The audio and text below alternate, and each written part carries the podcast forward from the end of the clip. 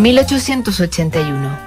Oscar Wilde publica sus poemas y en Estados Unidos el presidente Garfield muere asesinado.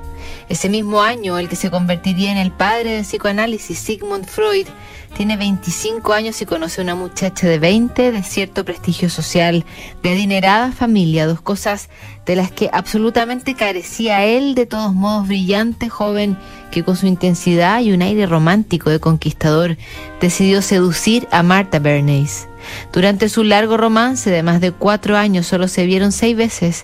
Mil cartas que viajaron desde Viena, donde él trabajaba como médico, hasta Marta en Wandsbeck, cerca de Hamburgo, fueron el puente que le permitió resistir a este amor a distancia.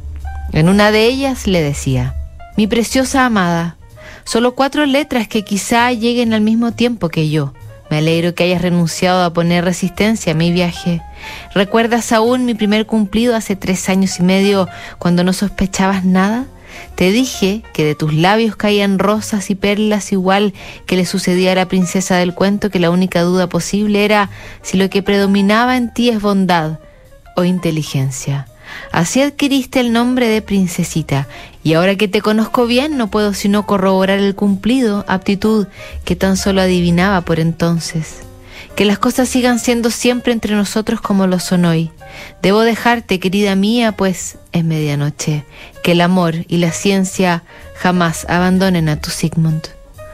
De los ruegos pasó de frentón Freud a la propuesta. Un año después de esta carta envía una en la que le pide que se comprometan, contrariando así cualquier expectativa familiar de la joven. En 1886 se casan, por supuesto que no sería fácil, pero a pesar de los celos de Freud, Marta fue una compañera fiel y libremente se convirtió en la vigilante silenciosa de la comodidad de su marido, a quien servía el almuerzo cada día a la una de la tarde con alimentos comprados por ella misma en el mercado.